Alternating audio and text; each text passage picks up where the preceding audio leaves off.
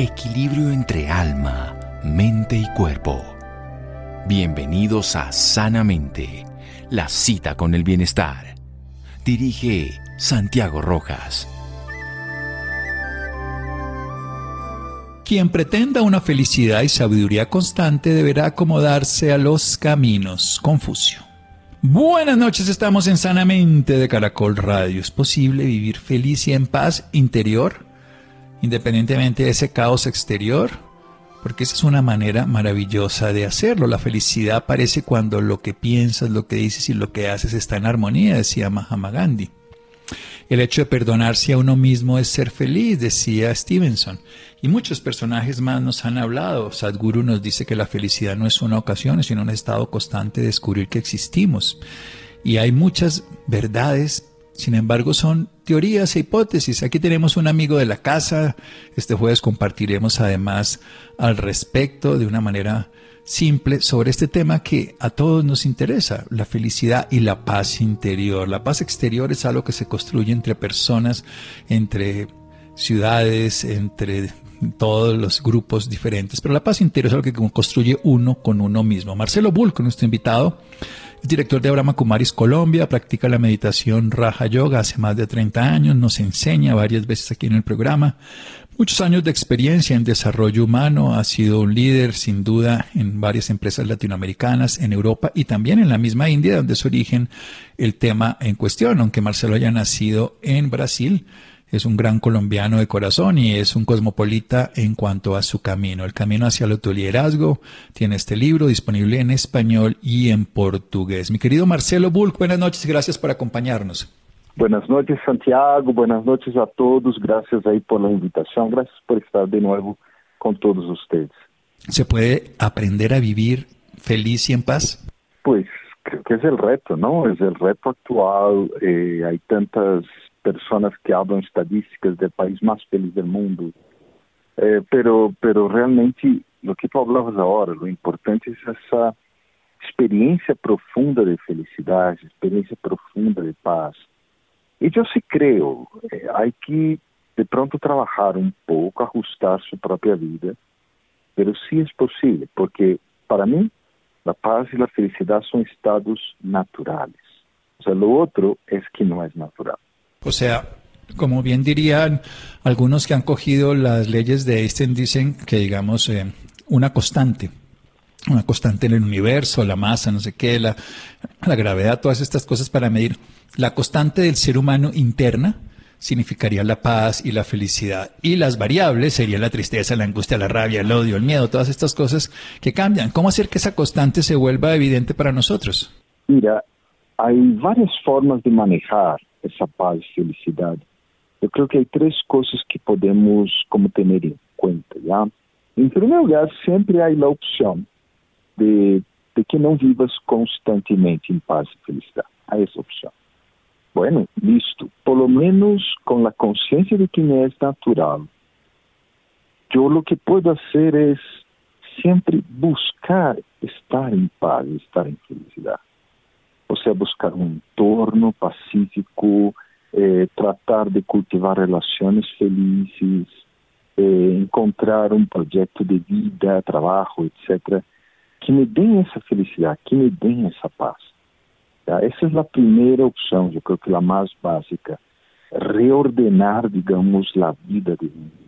Hoje a vida é muito, muito mais, pois, internet, redes sociais, é muito mais relações muito supérfluas, eh, experiencias muy cortitas, como la película que viste, que te encantó, pero ya ni sabes qué es, ya se le olvidó.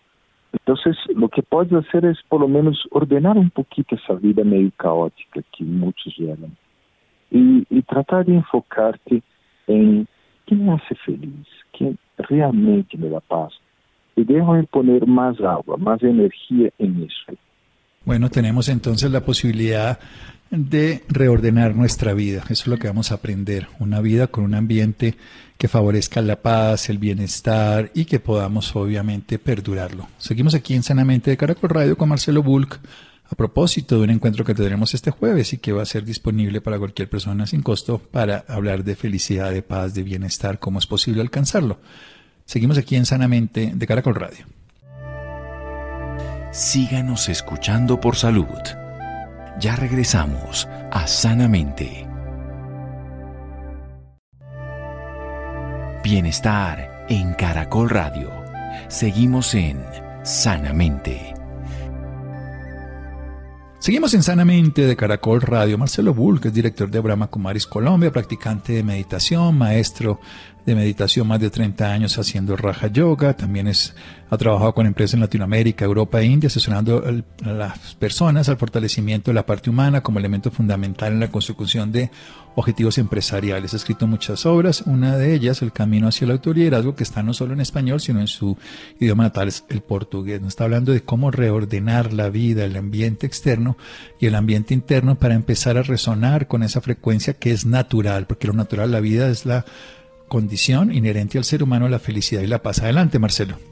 Bueno, yo creo que esa es la primera forma, ¿no? Reordenar la vida y tal. La segunda manera de trabajar más tu paz y felicidad es, es ir a un poco más profundo dentro de uno. Es como, en vez de reordenar tu vida, reordenarte. O sea, reordenar tus experiencias y principalmente la forma que yo experimento el mundo. Ya otro día estaba escuchando una clase muy espiritual, es una clase que todos los días tenemos en la noche. En esa clase decía que ese es un mundo que parece que da sufrimiento por todos lados, por todas partes trata de, de lastimarnos de alguna forma. Pero depende de mí si acepto ese sufrimiento. ¿ya? Es como imaginar que el dolor, la falta de paz, la, la tristeza, la angustia, el, el trancón de Bogotá, todas las cosas que más lastiman a la gente, como si eso fuera un regalo, digamos, de la vida para mí, pero yo no lo acepto, ¿ya? Yo, yo dejo ese regalo a un lado.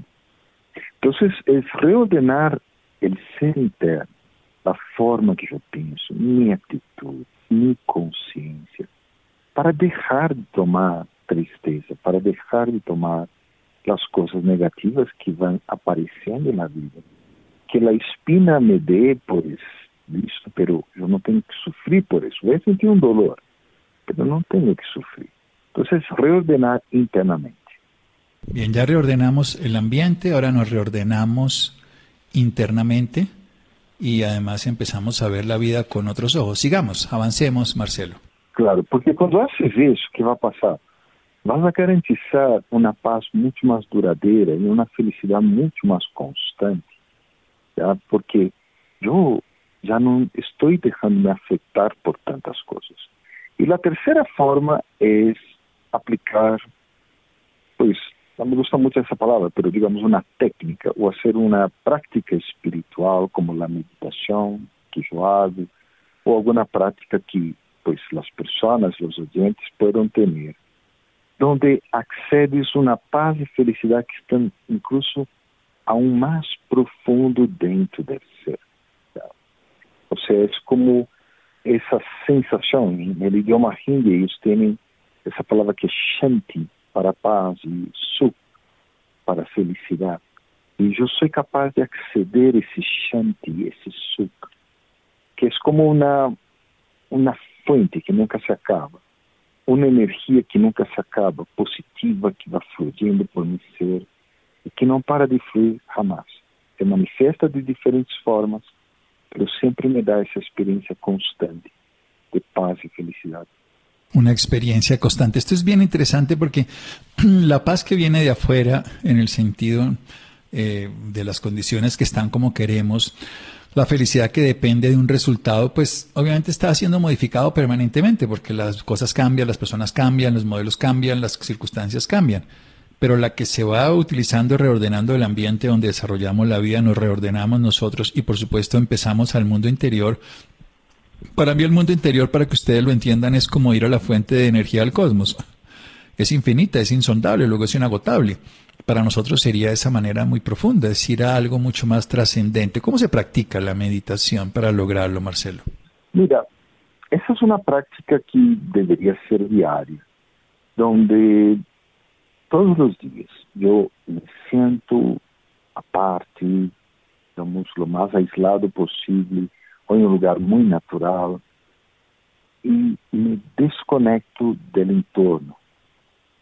Y yo experimento que soy un ser de paz, experimento que soy un ser de felicidad. Yo converso conmigo mismo. Así como en el mundo, ¿no? Cuando la gente se enoja con otra persona, no para de pensar en la otra persona y, y habla, voy a pelear con la persona, voy a decirle unas cosas feas. Pues aquí es al revés. Yo soy un ser de paz, yo soy un ser de felicidad. Y, y naturalmente, apenas yo começo a hablar, eu vou experimentando paz, vou experimentando felicidade. Eh, também, pois, se a pessoa le gusta a ideia de Deus, pode visualizar Deus, pode sentir que Deus é o donador de paz, o donador de felicidade, ou o cosmos, ou a natureza. Então, nesse estado meditativo, eu vou experimentando algo que, que aunque pode estar parcialmente presente no entorno, está totalmente presente dentro de ser. E vou experimentando essa meditação, aunque sejam 5 minutos, 15 minutos, de paz e felicidade diária. Isso já vai modificando pouco a pouco minha atitude ante a vida, mi forma de relacionarme con los demás, mi forma de trabajar y todo. Porque definitivamente el diálogo interior termina siendo una fuente de bienestar, no solo para meditadores, que por supuesto lo es, es un diálogo propositivo, sino también se ha visto, por ejemplo, en los deportistas, dar la competitividad, cuando están en los momentos de crisis, de dificultad, cómo se hablan, cómo se tratan, cómo se maltratan, va a determinar el resultado, sobre todo porque en el deporte hay muchas, digamos, condiciones adversas, no salen las cosas como se quiere, para el golfista, para el tenista, para cualquier deportista cuando está fallando puede empezar a irse en contra de sí mismo, a hablarse mal, a destruirse, y es todo lo contrario, o sea que este diálogo interior propositivo nos va a llevar a un lugar constructivo. Vamos a hacer otro pequeño corte aquí en Sanamente de Caracol Radio. Vamos a hablar un poco más de ese reordenamiento de la vida, de cómo reordenamos nuestra vida, nuestra vida, el ambiente externo, el ambiente interno, y retomamos después nuevamente la meditación, esa paz y felicidad que trasciende en toda lógica y razón, esa conversación con nosotros mismos de ser un ser de paz, de ser un ser de felicidad. Algo muy profundo se encuentra, ese chanti paz o ese suk felicidad. Seguimos aquí en Sanamente de Caracol Radio síganos escuchando por salud. Ya regresamos a Sanamente. Bienestar en Caracol Radio. Seguimos en Sanamente.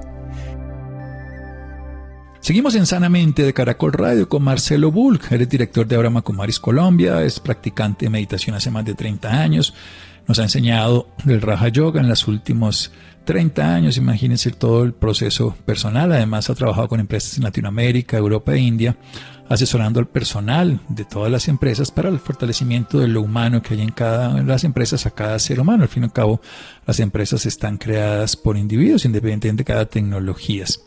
El Camino hacia el liderazgo es su libro que está disponible en español y portugués, uno de sus obras. Nos está hablando de reordenar la vida, en ese sentido la externa, el ambiente, en este sentido interno, ese trabajo que podemos hacer para ver las cosas desde otro lugar, para no estar dominado por las experiencias externas, porque al fin y al cabo es desde el interior que percibimos la realidad, es desde ahí donde la interpretamos de una manera o de otra, y luego practicar algo que sería una técnica, por decirlo de alguna manera, pero es más un estilo de vida, es una constante de descubrir la belleza de la existencia y también de dialogarse interiormente a través de frases y de palabras, soy un ser de paz, soy un ser de felicidad, para que vayamos descubriendo esa realidad en nosotros, a encontrar ese estado de paz profunda, el chanti o ese estado sub de felicidad. Hablemos un poquito de reordenar el ambiente, porque el ambiente externo sigue siendo muy caótico para la sociedad, conflictos, agresividades, violencia, tensión, las redes sociales, la televisión agresiva, en fin, ¿cómo, hacemos eso, Marcelo? Mira, mm, hay, hay varios ejemplos. Donde las personas que hacen pasan a adoptar un estilo de vida mucho más simple y mucho más sencillo. Ya eso te ayuda mucho en términos de la paz y la felicidad. Eh, pasa a estar en menos redes sociales, eh, corta un poco el contacto superfluo y más bien invierte más tiempo en estar con otras personas, busca trabajos más satisfactorios cerca de la casa, ya donde la persona no tenga que hacer tanto, tanto trajeteo por ahí, ¿no? De perderse todo. O sea, es, es algo como, como revisar un poco la ruta diaria que tenemos. Muchas cosas lo hacemos como, como por automático no paramos y pensamos, wow, yo podría vivir pues a dos cuadras de mi oficina y con eso me ahorraría todo un montón de cosas. Yo recuerdo un, una historia de un, de un amigo de la India, era médico, un doctor, y ele trabalhava sete dias por semana, literalmente, tinha sua própria clínica lá em Bombay, na Índia, um, e eu me quedei com ele em sua casa. Me surpreendia a sonrisa dele, a tranquilidade do homem. Todos os dias ele saía à mesma hora, todos os dias chegava à mesma hora, mas a clínica estava a duas quadras de distância. Iba caminhando, volvia caminhando, almoçava em sua própria casa, desayunava em sua própria casa. O sea, todo, todo, todo era hecho aí. Então, isso lhe ajudava bastante a, a não ter estresse, a não experimentar a ansiedade, as preocupações. Já. E me pareceu muito bonito, não? A vida da família inteira, eram super, super especiais. E isso creio que é, é um bom exemplo de como uma pessoa pode um pouco adaptar sua vida para que para que dê mais chance, mais oportunidades de paz, mais oportunidades para ser feliz. más oportunidades para ser feliz. A mí me encanta escuchar a Marcelo, darme cuenta de su tono, de su cadencia, de su experiencia, de su proceso, que se ha ido transformando. Los seres humanos nos podemos transformar, es un proyecto de vida. Y sobre todo, ser testigos de una experiencia. A mí me gusta mucho esa referencia que hacen en Oriente cuando somos testigos de la grandeza de la obra de la creación podemos dar testimonio de su presencia simplemente manifestándola no en, un, no en un discurso teórico que podría ser obviamente elocuente, sino en una manifestación estando, como quien dice irradiando, como quien dice alumbrando nuestro proceso de ser la luz que lleva el foco y no ser ese foco solamente. Pasemos al otro lado nuevamente de la meditación. ¿Desde cuándo se puede aprender a meditar? ¿Cuánto tiempo lleva? ¿Cómo se logra este proceso en la cotidianidad? ¿Quita tiempo? ¿Impide dormir? Hablemos un poco más. Claro. Mira, eh, meditar é também algo natural. Eu sempre digo às pessoas que não logram meditar é que provavelmente não encontraram eh, na escola, ou digamos, a meditação que melhor se adapte à pessoa. ¿ya? No caso de Brahma Kumaris, que eu coordeno acá em Colômbia, a meditação se dá em forma de um curso, tá? é um curso aberto a qualquer pessoa, é gratuito incluso. Aceitamos aportes voluntários, mas não cobramos. E esse curso ajuda a pessoa a ter uma base mínima. Depois desse curso, aí um curso de profundização que podem tomar, aí também várias sessões de meditação, aí diversas experiências e agora por internet muito mais de, de programas de meditação. Então isso vai fortalecendo a pessoa em termos de meditar. Okay?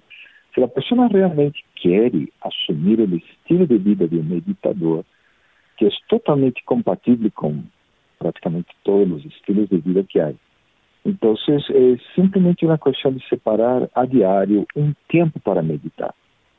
Não há uma regra fija. Normalmente decimos a los principiantes pelo menos 15 minutos diários. Já? Pessoas que já estão involucradas em um trabalho de meditação, les dijimos pois 45 minutos ao começo do dia, justo quando despiertas. Então, isso lhe dá a força para todo o dia. E, no máximo possível, durante o dia, ser como paros, não? como momentos de reflexão e meditação, de um minuto que seja. Isso ajuda. E terminar o dia também com outra meditação. Já, como que para descargar, entregar ao universo, a Deus, o que te passou. Então, se haces isso, vas a experimentar pouco a pouco eh, el retorno de eso, que es más paz, más felicidad interna, te vas a molestar menos por lo que pasa alrededor, vas a encontrar soluciones de manera más sensible, o aceptar as situações que não têm uma solução, pelo menos agora. Então, com essa paz e essa felicidade que vem da meditação, poderás também viver muito melhor.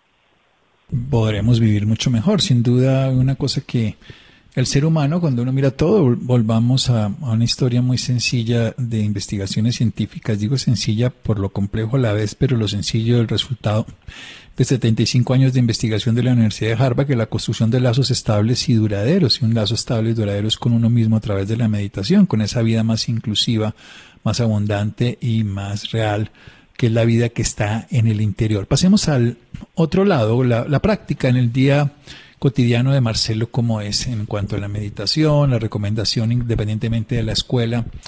prácticas días alternos. Cuéntenos un poco, porque eso es lo que más trabajo le cuesta a las personas, como cuando uno dice hay que tomar tal antibiótico, pero ¿cuál es la dosis? ¿Cuáles son los efectos? Sí, claro. Eh, a ver, como yo te decía, pues claro que yo llevo una rutina un poco diferente, ya llevo 40 años meditando, pero eh, digamos, todos los días yo, yo hago normalmente uma hora de meditação. Então, essa meditação eu hago todos os dias diferente, já todos os dias tem uma temática distinta de acordo às situações do momento que eu vivo. Já. É, para mim é uma conversação com o meu próprio ser, um diálogo interno e também um diálogo com Deus muito forte.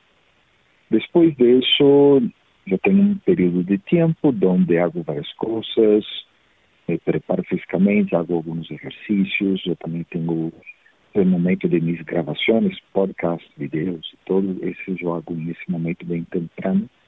Aí tenho uma classe, essa classe para mim é fundamental, é uma classe que me dá a base para o dia, a fundação do edifício que eu vou viver nesse dia. Um, aí vem a parte de alimentação, eu sigo uma dieta vegetariana e também uma dieta médica um pouco mais estrita, Entonces son las dos combinaciones, una parte espiritual y una parte física, y están presentes.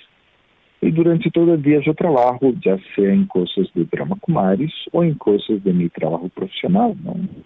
Então, eu passo todo o dia trabalhando, eh, me dá um tempo de, de canso, de break, eu medito, eu hago exercícios, saio a caminhar, aí vou passando todo o dia dessa forma. Também há muitos programas que nós fazemos e por la noite igual. Tenho essa classe noturna que é espetacular e busco não perdê-la nunca, menos que haja um programa especial, não la perdo. Uma classe que também me dá uma base muito forte espiritual e trato de às oito da noite haver terminado todo o contato com a internet, todo, para poder quedar pois, na hora aí, duas horas mais suave, mais tranquilo, lendo algo, escutando alguma coisa. Esse é praticamente o dia. Então, essas são as doses que não deve ser. Ou seja, não, não medita tanto todo o dia. A ideia é que em minhas ações, por exemplo, enquanto estou falando contigo, eu também estou em um estado meditativo. E isso ajuda que a energia da meditação se integre à minha vida diária, que não seja algo à parte. Sí, que es estar en estado meditativo consciente. Así que lo que hay que hacer, eso es un estado de conciencia que tal vez los seres humanos a veces no reconocemos. Cada vez que leo más estudios de la meditación, por ejemplo, leo cómo se aumenta el sueño REM, cómo se aumenta el sueño profundo, cómo se transforma completamente la versión más importante que tenemos los seres humanos es la autoestima, la autovaloración, la lucidez mental. La meditación es como el fortalecimiento muscular para los músculos, en este caso lo que sería el ejercicio de fuerza, el ejercicio aeróbico también que le favorece pues la oxigenación y la resistencia y también favorece el equilibrio y da tono. Todo esto hace la meditación. Luego es una invitación muy sencilla. Así que en resumen, de una manera práctica y específica, reordena tu mundo externo, reordena la forma en que ves las cosas, tus prioridades y el sentido de tu valoración. Sabes que lo que produces en tu mundo interno es lo que va a percibir la realidad externa y profundiza una práctica consciente, definida y decidida como sería la meditación. Volvamos a algo que es, ¿qué, va a pasar este jueves, Marcelo? ¿Cómo serían las personas que quieran aprender? No solamente este jueves, que vamos a tener un encuentro donde vamos a hablar de estos temas también eh, gratuito, pero también importante, personas interesadas en la meditación y qué más debe hacer. Bueno, ¿qué nos va a pasar el jueves? Bueno, estaremos juntos en un conversatorio. Es un programa especial, es un programa nacional, lo organiza nuestra sede de Cali, pero es virtual. entonces todos podemos participar de cualquier país, de cualquier lugar. Ya la idea es que en un conversatorio vamos a algo parecido que desarrollamos ahora en la entrevista, pero allá normalmente yo me pongo de entrevistador, el, el resultado termina siendo diferente. Vamos a también tener experiencia de meditación y vamos a ver, o sea, cómo, cómo realmente yo puedo ser feliz y pacífico en un mundo caótico. Realmente es un mundo ahí que está patas arriba. Entonces, cómo yo puedo estar centrado, experimentar esa paz interior y vivirla en el día a día. Entonces, invitamos a todos, entre a la página de Brahma Kumaris para ver los detalles, ¿no? bkcolombia.org o llame aquí a la sede en Bogotá, al 601-533-1340. 533-1340. Pero es importante bkcolombia.org. Bueno, es un encuentro este jueves, pero hay permanentemente charlas, formación. Lo más importante, hay experiencias muy sencillas, muy poderosas que todos tenemos. Esas experiencias dependen, por supuesto, de constancia, disciplina, determinación, fortalecimiento, pero los réditos son inmediatos. En el principio puede costar un poco de dificultad acostumbrarse, pero antes de una semana una persona puede aprender no a meditar, nunca terminamos de aprender. Es como aprender a vivir, lo hacemos todos los días, pero empezar a aprender a tener un método, una constancia que lo lleve fundamentalmente a seguirlo practicando y a experimentarlo. Y sin duda, el camino más directo, más profundo, más estable y más exitoso, si usamos esa palabra, para encontrar felicidad, paz y bienestar interior, que se traduce obviamente en una expresión de vida diferente, es, ha sido y será la meditación. Marcelo Bulk, muchísimas gracias por toda esta oportunidad. Recordemos entonces el teléfono y nuevamente la página. Claro, y muchas gracias Santiago. Es el 601-533-1340 el teléfono y la página es bkcolombia.org de Bogotá, cada colombia.org. Marcelo, muchas gracias. Nos estaremos viendo el jueves. Un abrazo grande. Pues un super abrazo ahí a ti, a todo el mundo y pues muchas gracias por de nuevo poder estar en ese programa. Muy bien, 601-533-1340, B de Bogotá, de Kilo, colombia.org. Hay muchas formaciones, muchas condiciones que se pueden aprender allí. La maravillosa oportunidad siempre de desarrollar algo que es tan especial como reordenar su mundo interior, pero sobre todo también aprender a conocer ese estado de conciencia maravilloso, trascendental y profundo que está en el interior de cada uno de nosotros, en ese interior que habita una paz que trasciende toda lógica y razón, una felicidad estable y duradera. Muchas gracias. Seguimos en un momento aquí en Sanamente de Caracol Radio. Bienestar en Caracol Radio. Seguimos en Sanamente. Bienestar en Caracol Radio. Seguimos en Sanamente.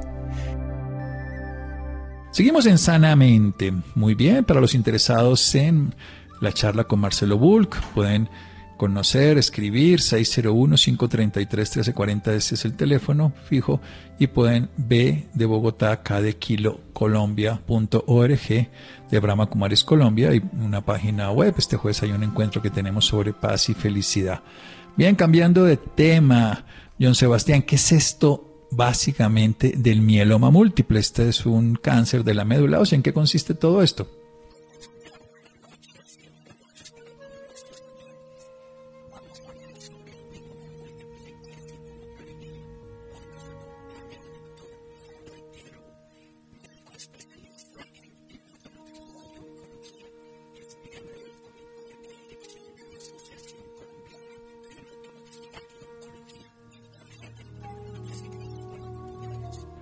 Buenas noches, eh, muchas gracias por la invitación, muy complacido de estar compartiendo con ustedes. ¿En qué consiste el mieloma múltiple? Bueno, como les decía ahora, es una neoplasia hematoncológica, es decir, es un tipo de cáncer. Aquí, ¿cuál es la célula que está afectada por el cáncer? Entonces, sabemos que tenemos unas células de defensa que nos protegen de las infecciones, pero estas células de defensa hay de varios tipos. habrán unas que son como los neutrófilos que nos protegen de las bacterias, pero dentro de estas células de defensa tenemos unos que son los linfocitos, que generalmente los relacionamos con la protección contra los virus. Estas células de defensa, en la medida que van madurando desde su origen en la médula ósea, se van especializando en su función y el linfocito cuando llega a su etapa de maduración más importante se convierte en una célula que se llama célula plasmática. Es una célula que ya está dedicada y completamente especializada en la producción de anticuerpos. Anticuerpos son unas proteínas circulantes eh, que salen a reconocer estas, estos eh, antígenos o infecciones que nos pueden generar daño. Son esas moléculas especializadas en, en tratar de identificar aquellos agentes que nos pueden hacer daño. Pero cuando esta célula plasmática que tiene esta función tan importante en nuestro cuerpo eh, es afectada por cáncer, es decir, ocurren diversos problemas en su material genético que la llevan a que se clone, es decir, se reproduzca ella misma, llevando al cáncer, entonces vamos a tener un exceso de células plasmáticas en nuestro organismo. Eso es el mieloma múltiple, cuando esas células plasmáticas, por efecto de este cáncer, de esta clonación de estas células, se aumenta en nuestro cuerpo. Eh, al clonarse estas células, la cantidad de anticuerpos que se produce aumenta y es exagerada. Y estos anticuerpos, al venir de una sola célula clonada, van a ser todos igualitos. Entonces vamos a tener una proteína, que son esos anticuerpos, en una forma monoclonal, es decir, que proviene de una única célula, que van a estar en exceso en nuestro organismo y van a comenzar a generar una serie de daños muy importantes para el cuerpo de las personas. Eso en sí es lo que origina y consiste el mieloma múltiple. Doctor, ¿cómo se manifiesta o cómo nos damos cuenta que tenemos mieloma múltiple? Entonces, eh, siguiendo con lo anterior, ¿dónde están esas células plasmáticas que se están clonando y que están aumentando su número? Entonces, principalmente están en la médula ósea. ¿Dónde queda la médula ósea? Queda dentro de los huesos. Entonces, esas acumulaciones de células que van a estar creciendo dentro de los huesos van a producir dolores óseos. Esos dolores óseos pueden llegar a ser intensos, incluso cuando hay gran cantidad de estas células, incluso puede llegar a producir fracturas y lesiones en los huesos.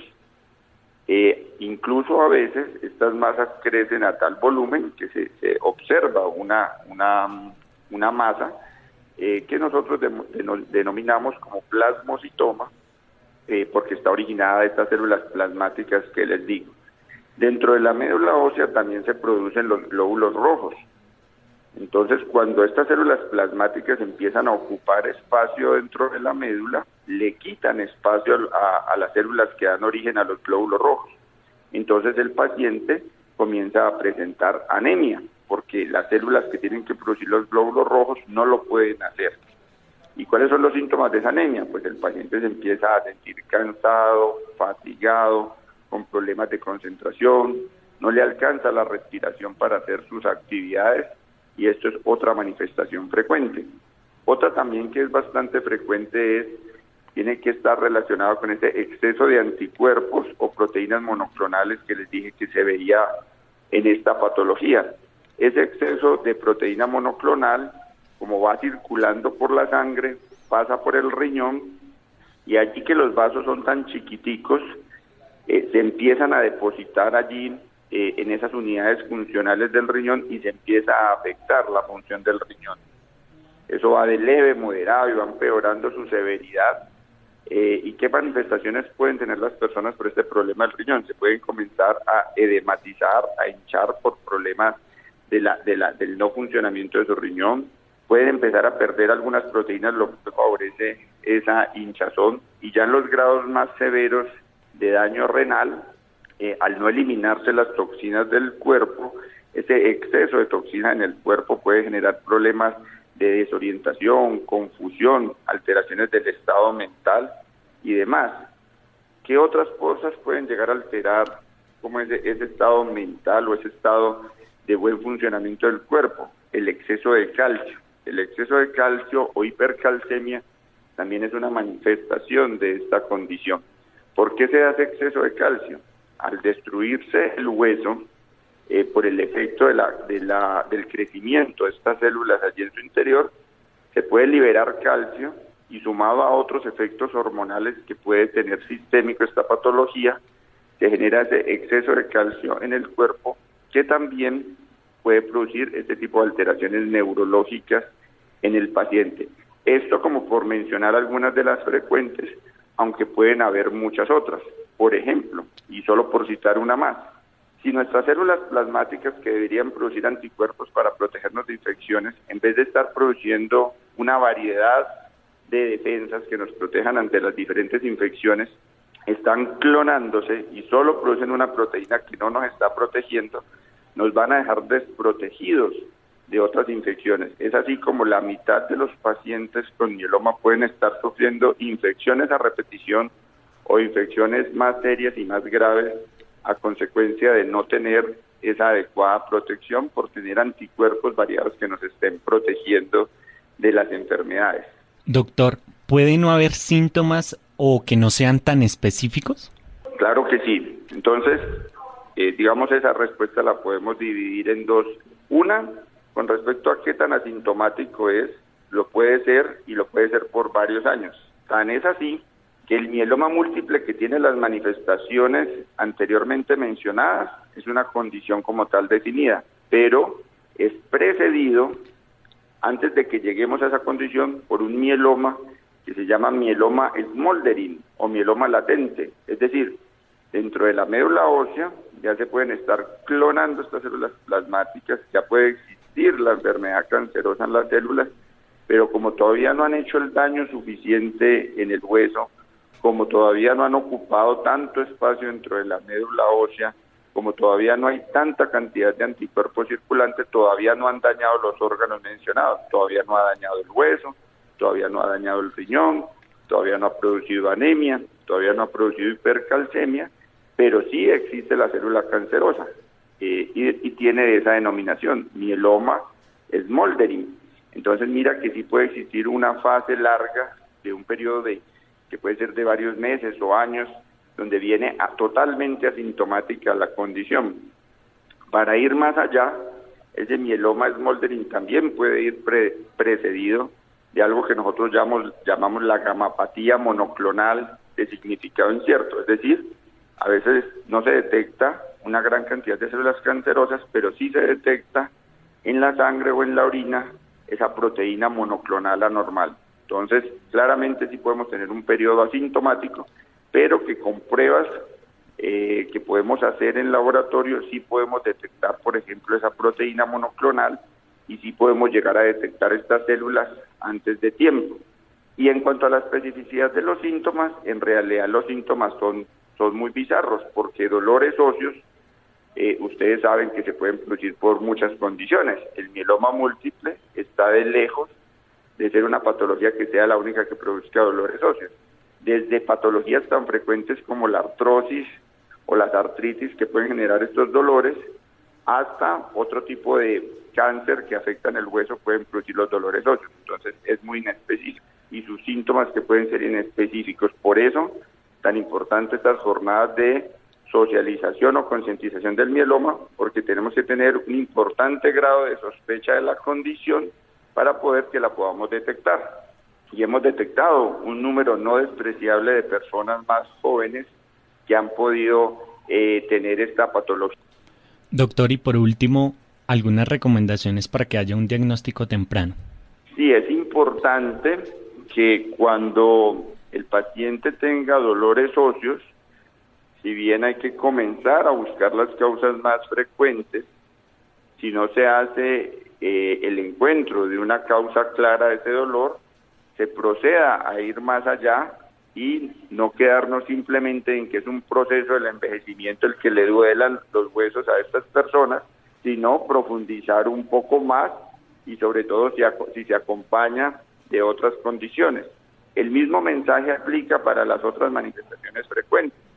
Si tenemos un paciente con anemia y se le investigan las causas más frecuentes y más prevalentes y no se encuentra la etiología o la causa de dicha anemia, pues no quedarnos tranquilos frente a esa situación, así el síntoma no sea tan marcado. Esa anemia hay que encontrarle una explicación y más si está asociada con las otras manifestaciones. Lo mismo aplica para el daño en el riñón y para la hipercalcemia, estas como manifestaciones más frecuentes, así como las infecciones a repetición, personas que nos escuchan como pacientes, si tienen alguna de estas manifestaciones, ¿por qué? ¿Por qué me está presentando esa situación? Y siempre tratar de llegar al origen. En la búsqueda del origen de la situación podemos encontrar patologías como el mieloma múltiple, que entre más oportunamente la podamos diagnosticar, más eficaces podrán ser los tratamientos que se pueden ofertar. Doctor Henry, muchísimas gracias por acompañarnos en Sanamente. Es con todo gusto, para mí ha sido un placer y un honor y atento a la necesidad de que podamos tener más espacios como estos. Los felicito por el programa, les deseo una feliz noche. Gracias, John Sebastián, muchas gracias a Mario y a Ricardo Bedoya, muchas gracias a Isidro. Quédense con la voz en el camino con Ley Martín, Caracol piensa en ti. Buenas noches.